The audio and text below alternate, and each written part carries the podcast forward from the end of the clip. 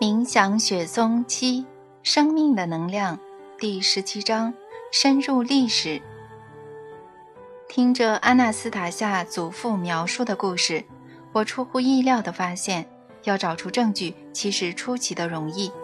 我后来把他的结论与其他的资料比对一下，惊讶地发现竟有吻合的地方，令我以逻辑思考做了一些结论。在我接下来自己所做的描述中，我会试着把阿纳斯塔夏祖父的结论和其他资料放在一起讨论。西元三十至一百年，以色列、巴勒斯坦和罗马帝国境内同时住着少数信教的犹太人，以及其他不信教的人。他们在犹太教内合成一股独立的流派，成为一个博大的基督教族群。虔诚地信奉耶稣基督的简言，并相信他们很快就能复活。这项事实可以在很多历史论述中找到证据，包括圣经在内。简单来说，证据显示，影响后世深远的基督教义最初就是出自这一小群犹太人。但现在，让我们来理清一下。为什么少数人的教义能够突然深入罗马帝国乃至现在的欧洲和俄罗斯呢？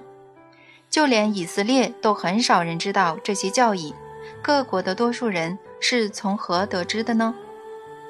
根据阿纳斯塔夏祖父的说法，当时操控犹太人的祭司观察到，只要改造一下，应该说是重造基督教义。就能塑造出一群如奴隶般而很好控制的人。这种人会抛弃部分或几乎所有的逻辑思考，开始相信教会人员或其他人对他们所说的一切。更精确来说，他们变成了生物机器人，听命于伸直他们脑袋的城市。生物机器人是指愿意相信虚假世界的人。而这当然并非完全出于自愿，而是受到特殊的玄虚城市影响。这种虚构世界是由某人基于特定目的创造而成，所以这个某人声称自己知道虚假世界的规则，并要求别人遵守，但其实是要他们服从自己。当时犹太人的祭司不仅握有知识，还有实际的经验。懂得向这些人灌输自己所需要的教义，祭司在基督徒之中训练了上百位传教士，赞助他们资金，把他们送往各国，向民众灌输自己所需的教义。这项事实的间接证据如下：犹太人基督徒原本只是积极的传福音，包括出版及手抄希伯来圣经。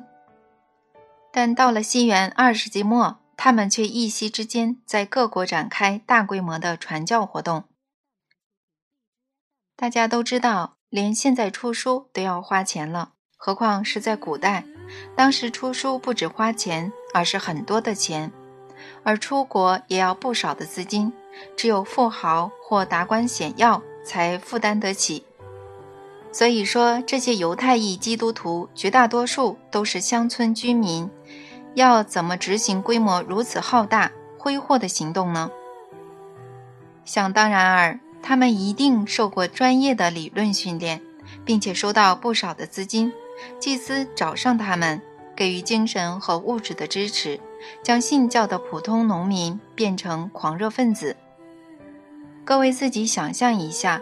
突然有人告诉以色列的村民：“我们觉得你可以成为一名伟大的传教士，只要稍微训练一下，我们再给你钱，你就能教导众人。不过，只是不在国内，你要到国外一趟。”他们接受了训练和资金，然后到其他国家。结果呢？成功了吗？无功而返。所有国家民众都将犹太传教士拒于门外。其实不止拒绝，居民一开始听听就罢了，后来开始要求他们离开，甚至殴打特别烦人的传教士，放狗咬人。这点在罗马帝国有很多事实可以证明，毕竟当时传教士主要都是送往此地，这场大规模行动的唯一成果，只有罗马帝国的一些地方出现了基督教团体，但这丝毫没有动摇传统信仰的根基。古罗马还是以自然信仰为主，那些派系对帝国的政治毫无影响，也未形成祭司期待的新族群，像奴隶般的生物机器人。多位罗马皇帝都不欢迎第一波传教活动。尼禄皇帝虽对不同的自然信仰保持着宽容的态度，但唯独不喜欢基督教。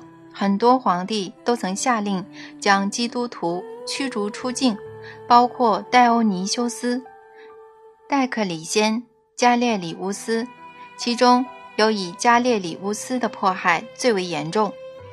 直到第二波传教才有成果。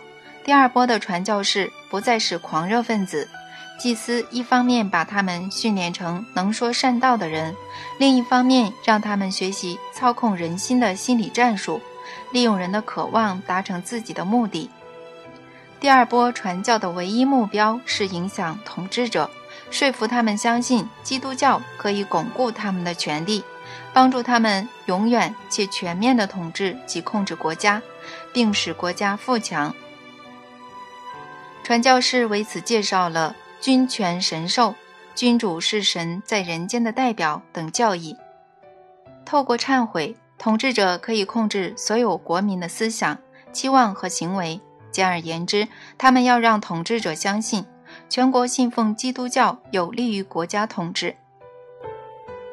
表面上看似有利，实际上却不然。统治者中了这个圈套，没有觉察自己其实受到外来势力的统治。三百一十二年起，基督教很明显的在罗马帝国开始稳住地位。他们成功说服君士坦丁大帝，让他相信在国内建造教堂对他很有利。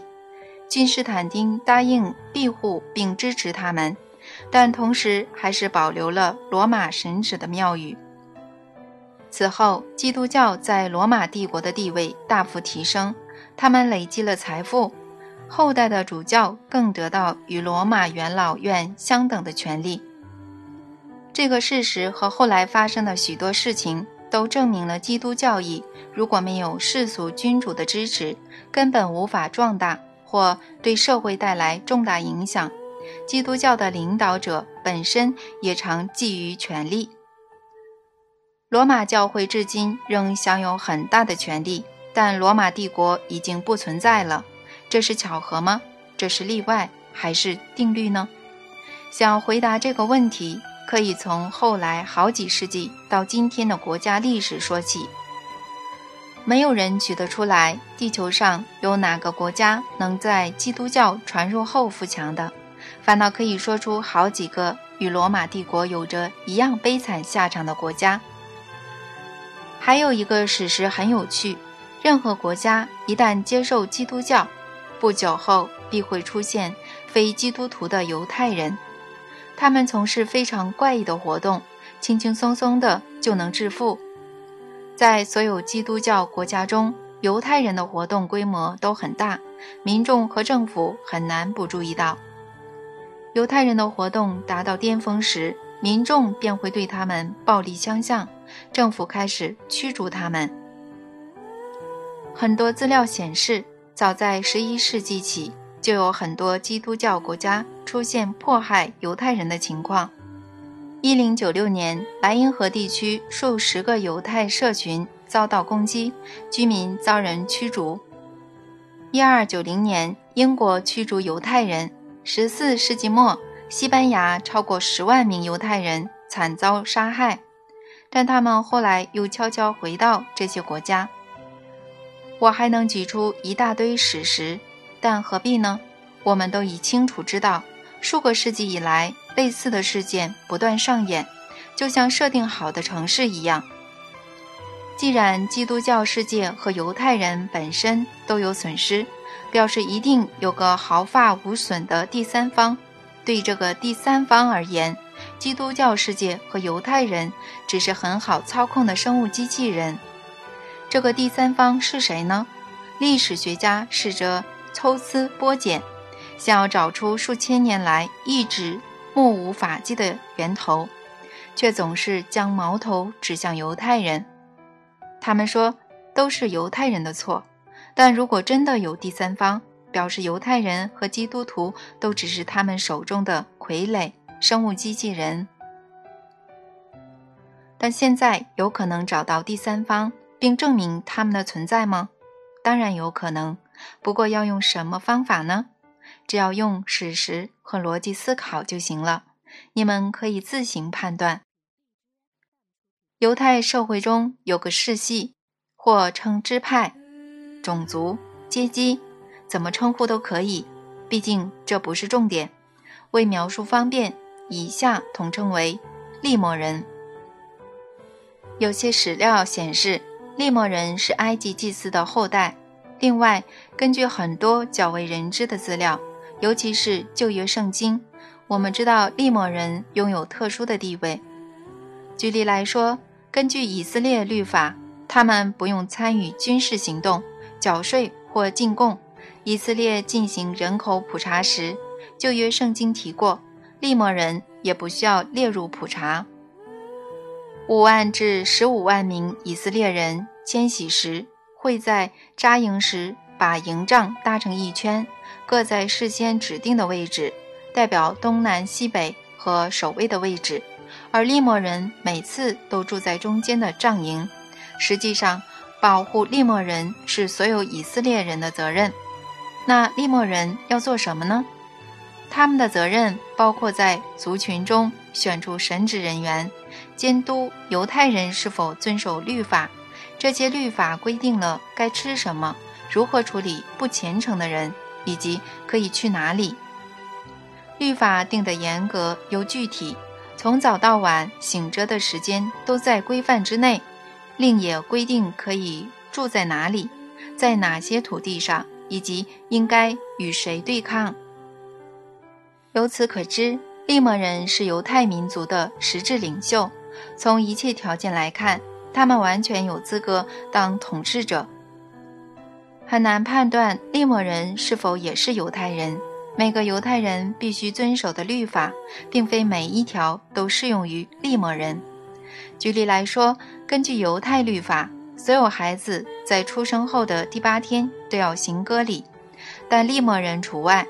总之，他们知道埃及祭司的秘密科学，有机会可以实验、观察和思考，不用当兵或从事他人的日常工作。这让他们可以世世代代精进自己的知识，直到今天亦是如此。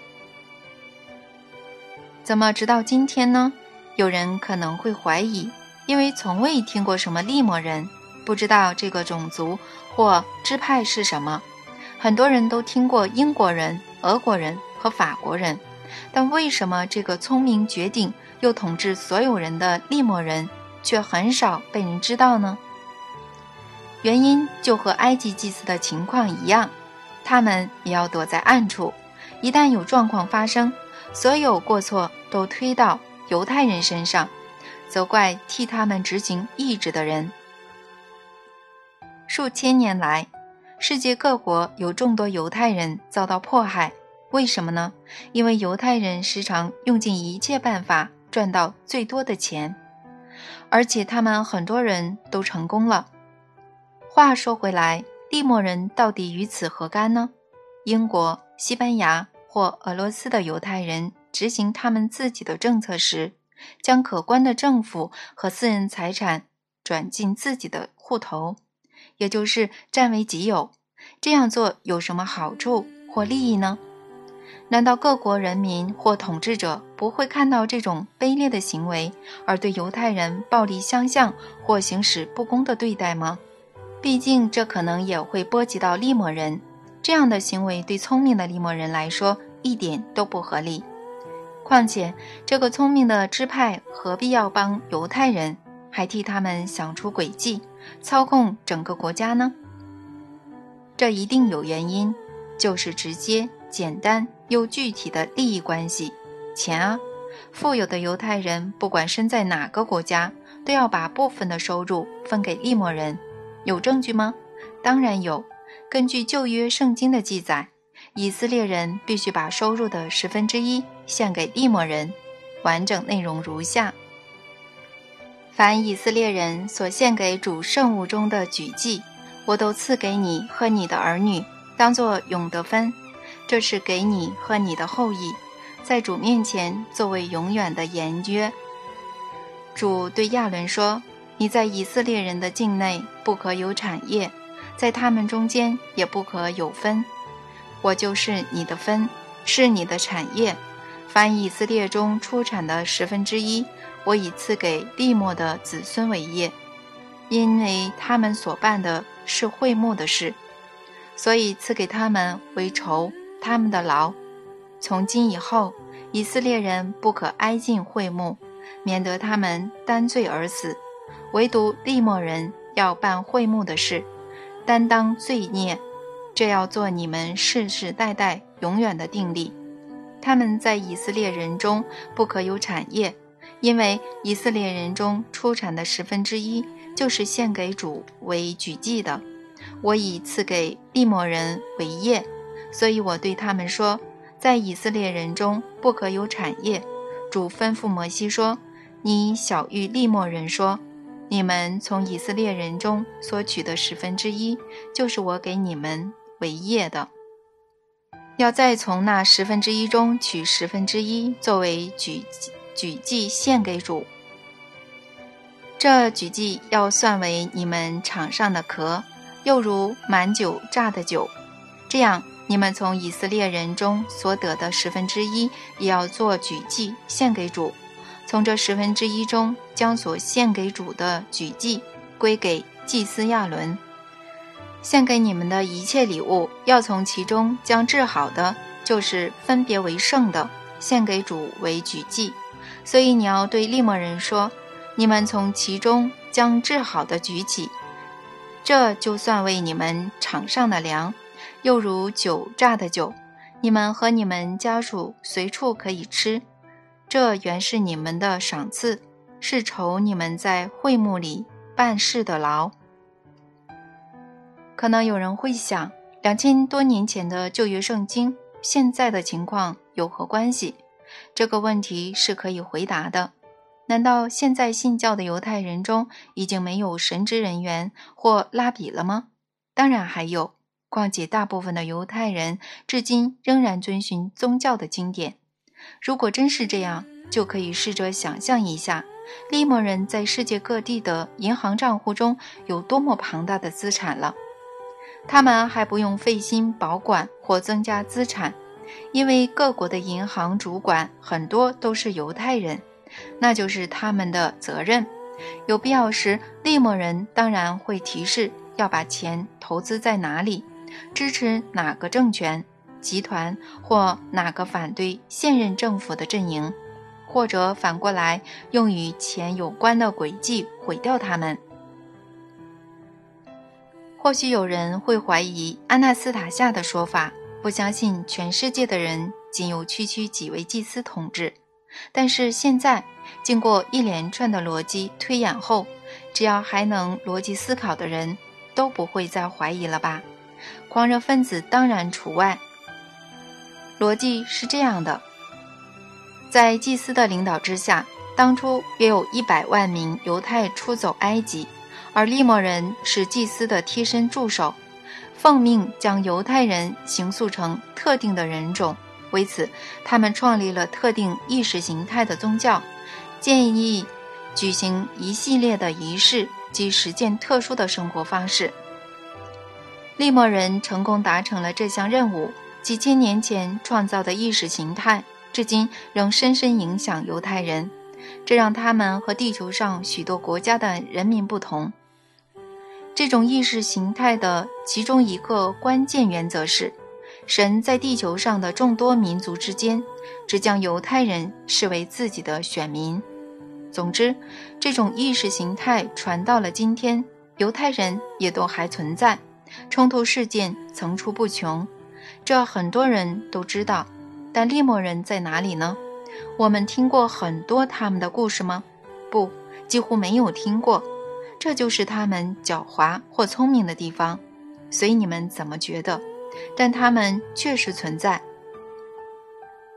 现在想象一下，地球上有一小群人拥有多过其他人的玄秘知识，而且过去几千年来不断累积着影响大众的实际经验。有什么机构能与他们抗衡吗？好比说那种专门研究国家发展和意识形态的官方赞助机构呢？不可能。其中原因很多，主要如下。利莫人世世代代传承玄秘知识，至今不坠。现代科学拒绝接受玄秘知识，不觉得这是值得认真研究的领域。这种诡异的情况并非巧合，但为什么说诡异呢？你们判断一下就知道。一方面，政府对若干宗教给予官方的承认，但这些宗教本身就非常玄秘。政府还为他们创造有利的条件，帮助他们致富。另一方面，政府却没有创造条件让科学界研究这些玄秘的趋势。也就是说，国家定有能够影响人心的合法结构，但世俗的政府却对实际的影响一无所知。到头来，是谁在统治谁呢？第二，政府和所有能够思考的人民都能够试着学习历史教训。历史对人生而言是个很好的教材，但想做到这一点，我们要先熟悉历史。统治世界的人明白这一点，反观大多数的人，包括政府，都不知道自己国家的历史，所知的也仅仅是扭曲的历史。俄国就是很好的例子。不久前，我们还在学校和大学的人文学科，特别是文学课里听过。其实是到处都听得到，我们的爷爷奶奶在沙皇时代过得多糟多糟。大多数的人对此不但深信不疑，甚至还称赞那些让我们脱离恐怖沙皇的人。在许多人眼中，穿着皮夹克的政务委员是英雄，是偶像，而教士是愚民的象征。但在一夕之间，历史就在我们眼前。注意。不是两三个世代或世纪，而是直接在我们眼前改变了。穿着皮夹克的政委成了流氓，对人民实施种族灭绝的计划。沙皇时代之后，我们活在世上最悲惨、最集权的国家，大多数的人对此深信不疑，又称赞起那些让我们脱离集权国家智库的人。我不打算平息每个政权的优劣，但希望我们都能够思考改变这个现象。我们的意识在极短的期间内有极端的改变，我们应该思考为何有如此剧烈的改变？改变是自然而然发生的，还是受到某人操控的呢？这里依然不难猜到，我们的意识从古至今都容易受到操控，至今亦是如此。我们就像别人手中的实验品，只有操控之主彼此相互竞争，他们让我们没有能力感受历史的真相。但让我们来试着理清这个真相到底是什么。不要用别人的话定义历史真相，应该靠着自己的推理去理解。仔细观察一下，我们每天都在电视上看到不知多少夫妻不忠的戏剧。看着别人的讨论各种根本不重要的问题，但又希望政治人物、记者和作者不要提到严重的议题。这种议题只是昙花一现，之后便立刻消失在八卦谣言、暴力影集、影响心理的广告及口水战之中。我们必须严肃地分析现况，对地球现代人的生活状况。提出批判性分析，再对未来制定计划。我们需要全新的意识形态，一个不会造成冲突而能团结所有国家的意识形态。然而，说一千次这有多重要，甚至大声疾呼一千次，那都不会实现的。就算我们集结各国顶尖的专家，大家坐下来集思广益，一样不会有结果的，只会永无止境的争吵。如果科学可以发展这样的意识形态，老早就想出来并付诸实践了。但现在连一个国家都没做到。阿纳斯塔夏，现在他是谁已经不重要了，重要的是别的。面对现在杂乱无章的世界，阿纳斯塔夏将祖传家园的构想献给了世人。现在已很清楚明了，他所用的简单词汇形成了一种哲理，新的意识形态。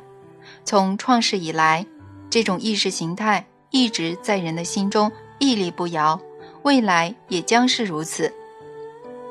不管是国王或乞丐，基督徒或犹太人，穆斯林或神道教，俄国人、中国人或美国人。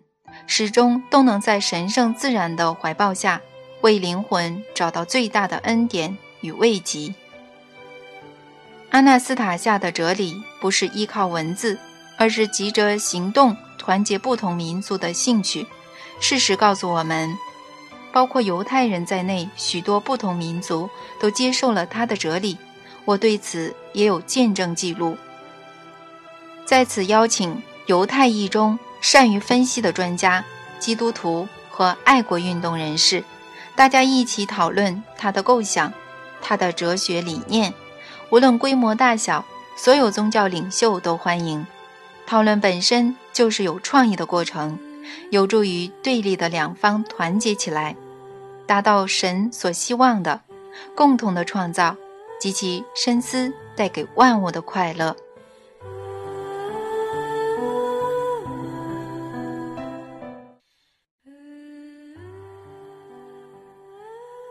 冥想雪松七生命的能量第十八章：从十字架放下耶稣基督。我就开宗明义地说，千万别把耶稣基督的箴言和俄国教会长老的无私行为与我们现在谈论的各种玄虚仪式搞混，否则会让他们美好无比的教导被玄虚的机构抵消掉。你们也知道。耶稣基督与这些机构毫无关系。况且他们至今仍被钉在十字架上，这些都是因为玄虚分子的作为和我们的无知所致。我曾刻意用几章的篇幅描述人类用来创造意象的思想能量有多强大。如果你们理解，那告诉我，在你们的脑海中，在大多数信徒的想法中，耶稣基督。最鲜明的意象是什么呢？我得到的答案都是钉在十字架上的耶稣基督。每座东正教和天主教堂都有十字架，这种玄虚的机制是谁想出来的呢？他们有何目的呢？难道耶稣基督想把这个意象放在最显眼的位置，比其他事物都还重要吗？当然不可能。但是我们，就是我们，仍用思想的力量继续投射十字架的意象。请注意，我说的是十字架，而非复活。我们亲吻的不是复活的图像，而是十字架。正是因为如此，我们把它留在十字架上。这个简单不过的玄虚机制，利用人类的集体思想能量，创造了一个意象。只要我们不明白这一点，不透过思想放它下来，只要我们继续陷在玄虚的轨迹中，耶稣基督就会一直留在十字架上。祭司当初创立宗教时，在每个宗教中都放入了玄虚的仪式和教条。任何宗教，甚至是最光明的那种劝人向善、行善的宗教，只要祭司加入一点细微的变化。就会变成他们最强的武器和机制。这种机制有助于他们统治全世界，唆使大家互相敌视，甚至出现自相残杀。这点从古至今都是如此。现在仍有很多宗教具有玄虚的仪式和教条，而背后的意义和对人类的影响，只有祭司自己知道。大多数人对耶稣基督的印象都是钉在十字架上，这都是因为玄虚的仪式所致。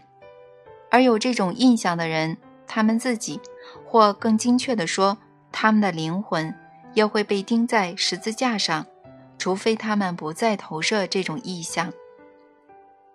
钉在十字架的集体想法非常强烈，甚至可以穿透现代人的身体。时不时就有信徒的身上出现耶稣基督流血的伤口，人称神秘圣痕。许多科学家认为，圣痕流血的伤口是精神疾病所致。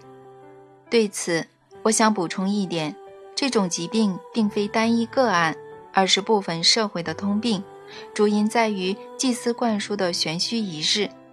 然而，有些人不是去深究这个现象。反而从中建立起事业。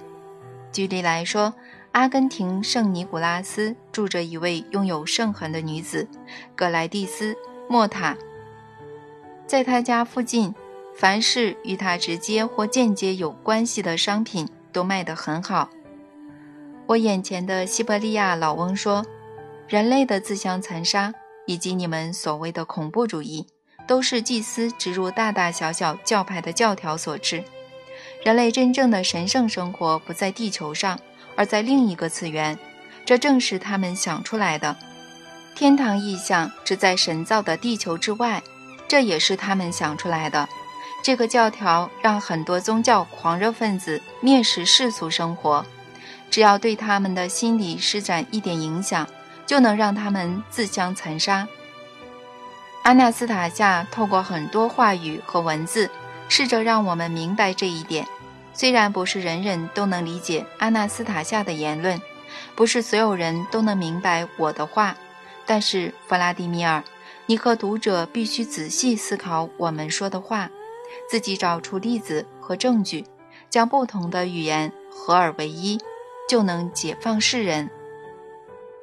仔细观察现代战争和恐怖主义的起源。就能清楚看到可怕的教条给人带来了什么影响。这位西伯利亚老先生继续侃侃而谈这个话题。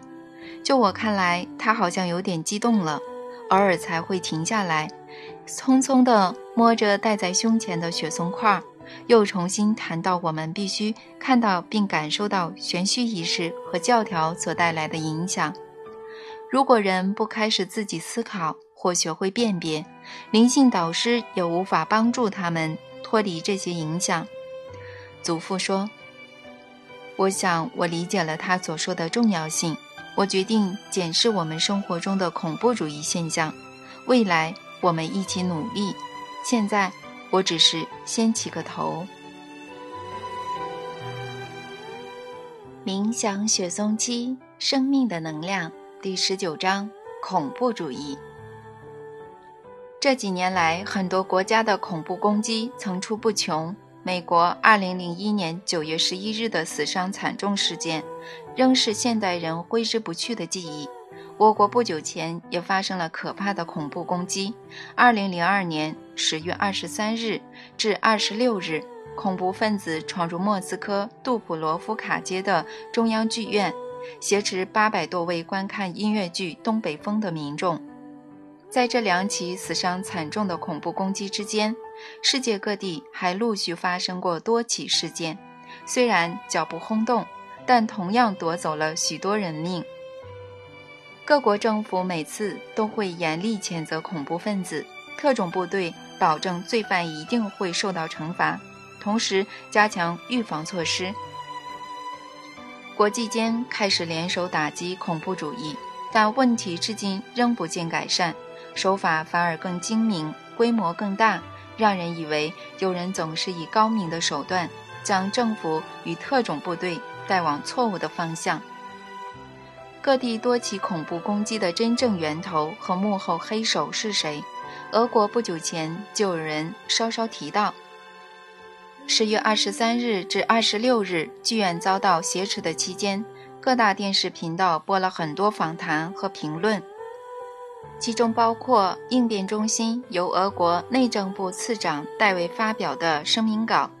次长相貌堂堂，一头灰发，说话如军人般清晰，没有赘词或呃呃呃这种声音，说话显然经过深思熟虑，且富含情感。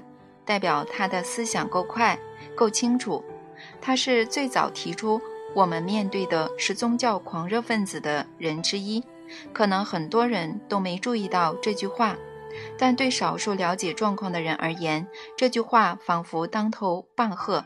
首次有人提到恐怖主义的根基，还是出自内政部次长之口。恐怖攻击之后，还有人提到伊斯兰基本教义派这个概念。据传，伊斯兰基本教义派已向基督徒和犹太人宣战。具体来说，以色列、俄国和美国首当其冲。问题来了，要如何对抗这些宗教狂热分子呢？我建议先冷静下来，更审慎地思考情况。我们先来判断，宗教狂热是指出现在伊斯兰教，还是别的宗教也有？当然都有。回想一下历史，回想基督徒发动了多少圣战。回想女贵族马洛佐娃这幅画，回想有多少烈士愿意为了教育殉道，死后还受封为圣人。思考后就会发现事实再清楚不过了，并非全是宗教本身的问题，而是渗入不同宗教的特定教条，使人蔑视自己的生命，为了宗教而自杀的狂热分子深信自己不是蔑视生命，而是过渡到真正的生命。怎么会这样呢？无论是伊斯兰教还是基督教，总能找到一群特别忠于教条的信徒。这时再借助玄虚的仪式，加强他们的信仰，使之达到狂热的地步，就能让他们变成生物机器人，相信自己看不见或无法以逻辑理解的事物。接着，熟悉心理作用的人。清楚知道要按下生物机器人的哪些按钮，然后按下去，但当然不是用手按，只要指着为了光明生活而应摧毁的目标，生物机器人便会自行拟定摧毁行动，并加以执行。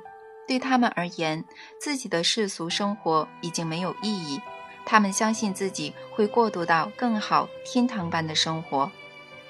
因此，只要美好不在世上，而在别处的教条存在，什么特种部队或军队都不可能消灭自杀攻击的恐怖分子。我们假设一种情形：世界大国的特种部队全部集结起来，一起歼灭了所有恐怖分子。但这能改变什么呢？新的恐怖分子又会出现，毕竟制造他们的教条仍然存在。那要怎么解决呢？当然还是需要传统的预防措施，但除此之外，我们还要了解教条的危险并加以摧毁，以免制造出越来越多的自杀恐怖分子。了解，这是现在最重要的任务，不然打击恐怖主义终究会变成一场笑话。再假设另一种情形，有位宗教狂热分子。自杀攻击的恐怖分子挟持一架飞机，准备攻击大城市的地标。政府与他谈判，表示愿意完成他的任何要求。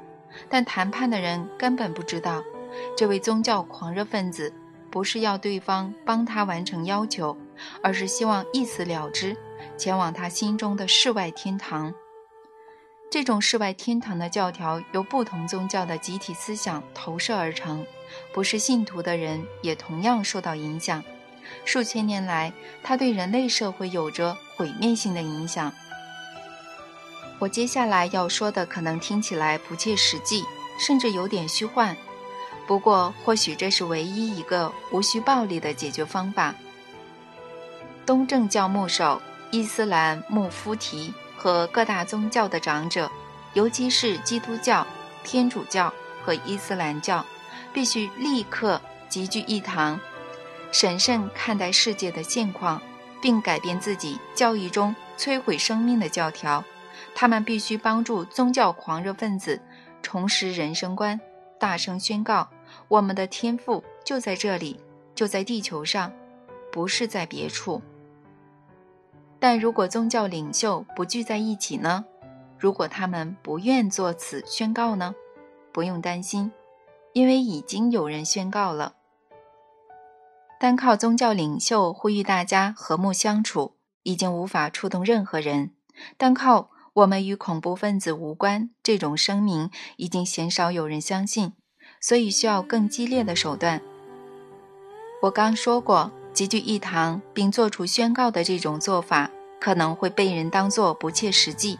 但我们来想一想，为什么这种简单又实际的做法会被当作不切实际呢？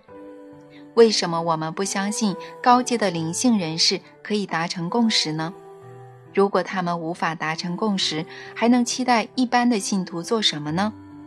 如果他们自己无法达成共识，明智的公众和政府就必须帮助他们，一定要达成共识，否则就会轮到威力惊人的炸弹替他们说话。最好是让人的理智说话，神子的理智。乍看之下，可能会觉得阿纳斯塔夏的构想要花很久的时间，才能为俄国和其他国家带来正面的影响。毕竟人类的意识都是慢慢改变而成。然而，事实上，很多读者的意识在一夕之间就改变了。我们来看看，如果俄国政府、杜马国会制定并通过新法。决议按照阿纳斯塔夏的建议，让每个有意愿的家庭分得一公顷的土地建造家园。车臣地区会有什么情况？车臣地区会怎么样呢？应该会是这样：已经住在难民营三年的两万名难民可以得到自己的家园，在肮脏的难民城中。这些难民营可以在三年内变成美丽的花园，部分居民还可以建造房屋。是谁阻碍这一切的发生呢？就是那些不希望和平而渴望动乱的人，那些企图不让俄国发生任何正向改变的人。你们这群家伙只是白费力气，你们压根儿不知道阿纳斯塔夏是谁，他显现的力量有多强大。我要表明一件事，他不只会在未来把想法创造出来，现在其实已经实现了。他的想法已经成事实，从你们的反对就能证明。工地虽然都会出现垃圾，但之后一定会清扫干净，种出一片花海，